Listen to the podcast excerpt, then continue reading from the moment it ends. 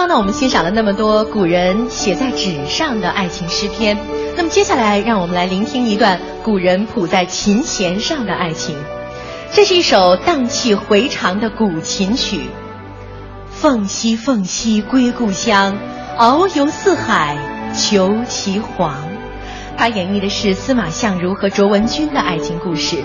同时呢，这首《凤求凰》也是中国历史上最早描述男女追求自由爱情和婚姻的一部佳作。